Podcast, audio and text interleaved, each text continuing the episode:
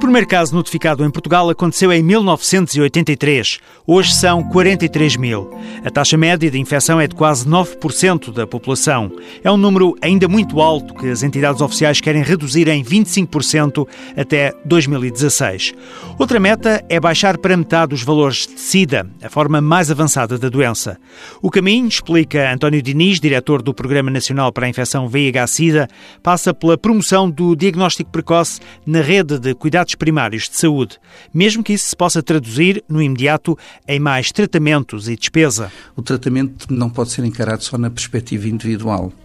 Hoje sabe-se que uma pessoa que está sob tratamento e está sob tratamento eficaz é uma pessoa cuja probabilidade de transmitir a infecção é muitíssimo mais baixa que uma pessoa que não está a ser tratada ou em que o tratamento não esteja a ser eficaz.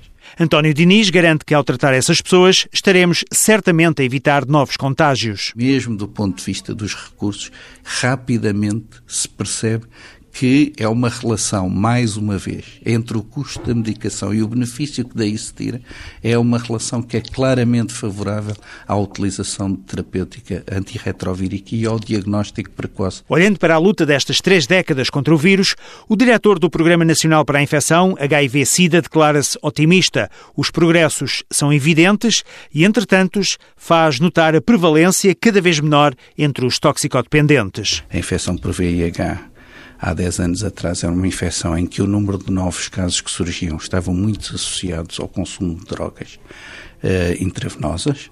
Hoje não é assim.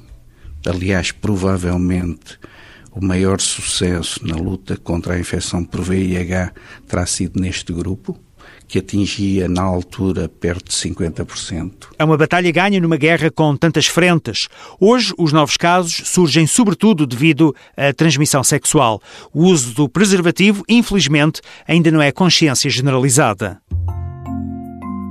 Uma mulher infectada pode ser mãe sem transmitir o vírus ao feto. Se é seropositivo e planeia uma gravidez, fale com o seu médico.